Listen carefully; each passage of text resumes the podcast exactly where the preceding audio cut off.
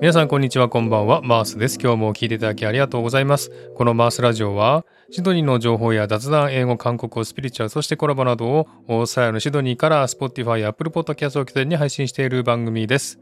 はい皆さんお元気でしょうか？マースです。今日も聞いていただきありがとうございます。本日も雨が多いシドニーの私の自宅のスタジオから収録配信しております。今日もよろしくお願いいたします。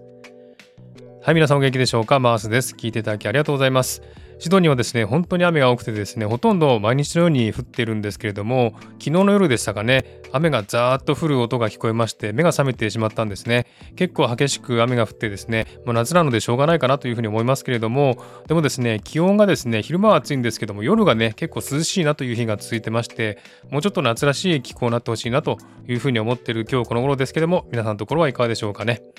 さて今回はオーストラリアニュース2023年12月号をお届けしたいと思います。今日もゆっくりと聞いてくださいね。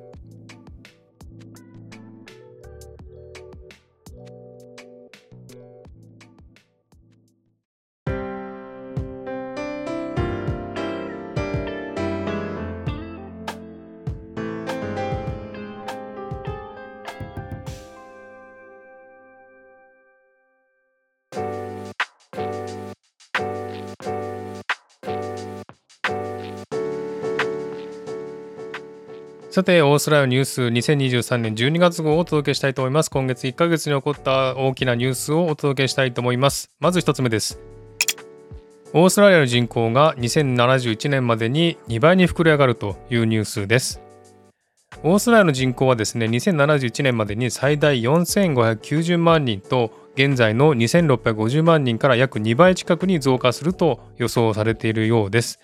予想によるとですね、オーストラリアに年間平均27万5千人の移民が到着し最大1430万人の移民を受け入れると予想されます。海外からの移民を含まなければ国内の総人口は今後48年間で2390万人でとどまる見通しです。最新のデータによりますとオーストラリアの人口はですね今年3月までの1年間で移民45万4000人を含む56万3200人が増加し人口成長率は2.2%でした。年齢別では65歳以上の人口は現在の17%から2071年に最大27%に増加するとみられ85歳以上の高齢者は現在の2.1%から6.4%に増加する可能性があるとしています。またオーストラリア人は高齢となっても健康である一方少子化に歯止めがかからないということですね。しかし全体として長生きすることは予想され年齢の中央値は38.5歳から47.6歳に跳ね上がると予想されています。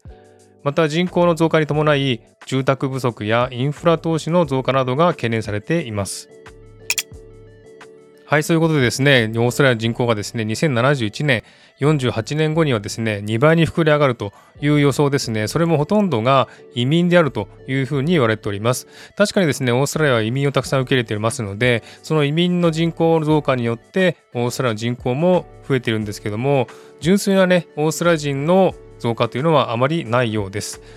オーストラリア人口はですね、まだ2650万人ですからね、この大きな国土にはですね、まだまだ人が住めるところありますが、それでもですね、やっぱり大都市圏ですね、シドニーとかメルボルンとか、そういったところに人口が集中しますので、やはりね、車の増加とか、インフラの建設とかですね、そういったものがですね、必要となってくるという感じですね。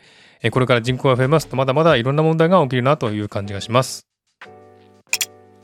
はい、次はですね、シドニーに新しく建設されたトンネルのニュースです。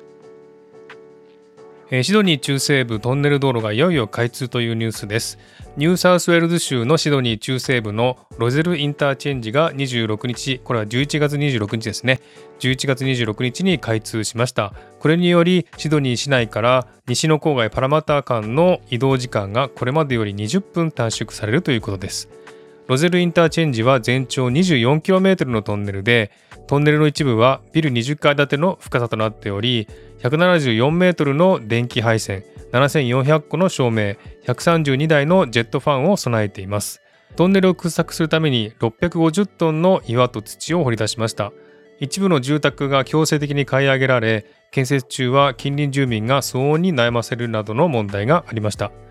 またトンネル内にはドライバーへの十分な警告と明確な標識があるとし万が一危険な状況が発生しても800台以上のカメラで監視を行っており係員がすぐに駆けつけられる体制が整っているということです。しかしながらですね翌日27日の朝ですねこのトンネルの入り口で無料のトンネル標識に通行料金と書かれたのを見て困惑したドライバーたちによって大渋滞になってしまったというニュースが出ています。ドライバーの多くはですね通行料金はかからないんですけれども通るっていうですね通行料金っていう文字を見てですね通行料金がかかると勘違いしてトンネルを避けて一般道に向かったせいであるというふうに言われております。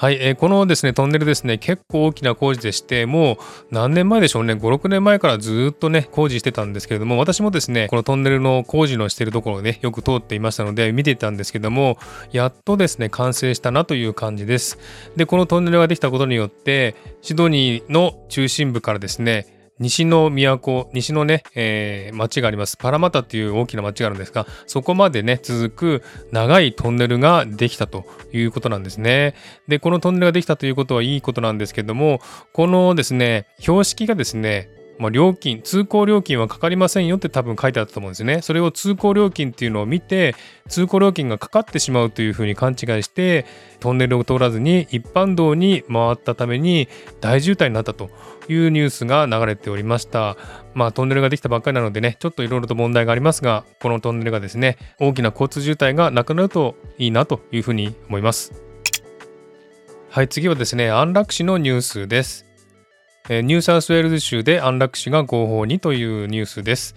ニューサウスウェールズ州で11月28日から安楽死法が施行されます。安楽死はですね、病状が進行して6ヶ月以内に死亡が予想され、苦痛を緩和できないケースに限られます。また18歳以上で第三者からの無理強いがなく終末期の選択を決定する能力があることも条件とするということですね。基本的に申請前にニューサウスウェールズ州に少なくとも12ヶ月居住していなければならないという条件があるそうです。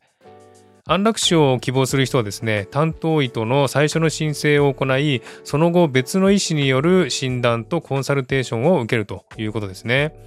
最終審査で安楽死が認められれば患者は自ら安楽死用の薬物を投与するかまたは医療従事者に依頼するか選択ができるということですね。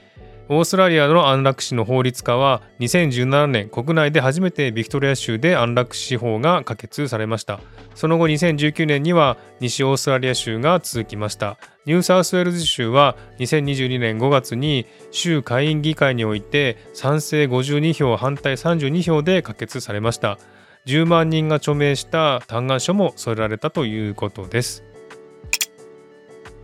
はい、えー、安楽死のことはですね、結構慎重に扱わないといけないなというふうに思いますけれども、これ後でまたね、特集を組んで私はちょっと配信であげたいなというふうに思いますけれども、この安楽死が合法化されている国はですね、世界を探しても15カ国ぐらいしかないんですね。えー、ヨーロッパ諸国とかアメリカとか、あとオーストラリアとかですね、えー、そういった国しかないんですね。で、やっぱりですね、安楽死はすごくね、神経質になる必要があって、たとえね、医者が安楽死を許したとしても別の病院に行った時ですねその医者は安楽死を許さないかもしれません。まだ治る可能性があるというかもしれませんのでね。医者によってですね全然違う判断することもありますし家族はですねやっぱり本当にあの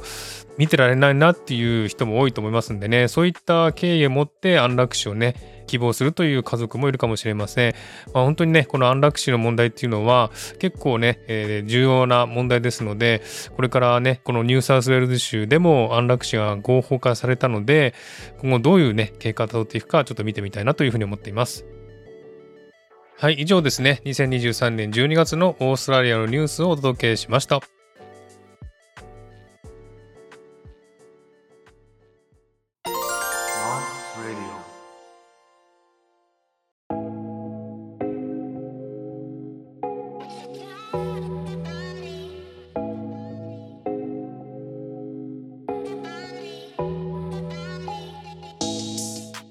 はい、ということで3件のオーストラリアニュースをお届けしました。一つがですね、2071年までにオーストラリアの最大人口が4590万人に増えるというニュース、そしてシドニー中西部のトンネルが開通したというニュース、そして安楽死がニューサウスウェールズ州で合法となったというニュースですね。まあ、特にですね、高速道路とか道路の渋滞ですね。これは最近ここ10年でシドニーはですねものすごく深刻になりまして車も増えましたのでね、えかなりあちこちで渋滞が発生しております。そのためですね結構たくさんのところにトンネルを掘ってるんですね。で今回のね新しいトンネルも、えー、何個目かな10個目ぐらいかな。シドニーはね昔は全然トンネルとかなかったんですけども最近ねここ10年とか20年ぐらいでトンネルをたくさん作ってですね交通渋滞をね減らそうと頑張っておりますけれども、えー、もうちょっとね都市集中型になってますんで人口分散できるようにですねちょっともうちょっと工夫した方がいいかなというふうに思っています。これからね、どんどん発達していくシドニーですけどもね、東京のようなちょっとね、混雑した街になってほしくないなというふうには思っておりますが、でも発展するのもね、すごく嬉しいですのでね、これから期待していきたいなというふうに思っています。はい、ということで今回はこの辺で終わりにしたいと思います。今日も聴いていただきありがとうございました。もしこの番組気に入っていただけたらフォローいただけると嬉しいです。またリクエスト、ご意見、ご希望などお便りをお待ちしています。概要欄のメールフォームから送ってください。SNS の DM、そして Spotify のコメント欄でもお便り、コメントをお待ちしています。ではまた次回お会いしましょう。お相手はマースでした。Have a good day! えー、雨が多いといってもですね、今週は30度超え、そして土曜日には40度超えとなるということなので、真夏のね、シドニーを期待したいと思います。では皆さん、お体にお気をつけて、また次回お会いしましょう。ではまた。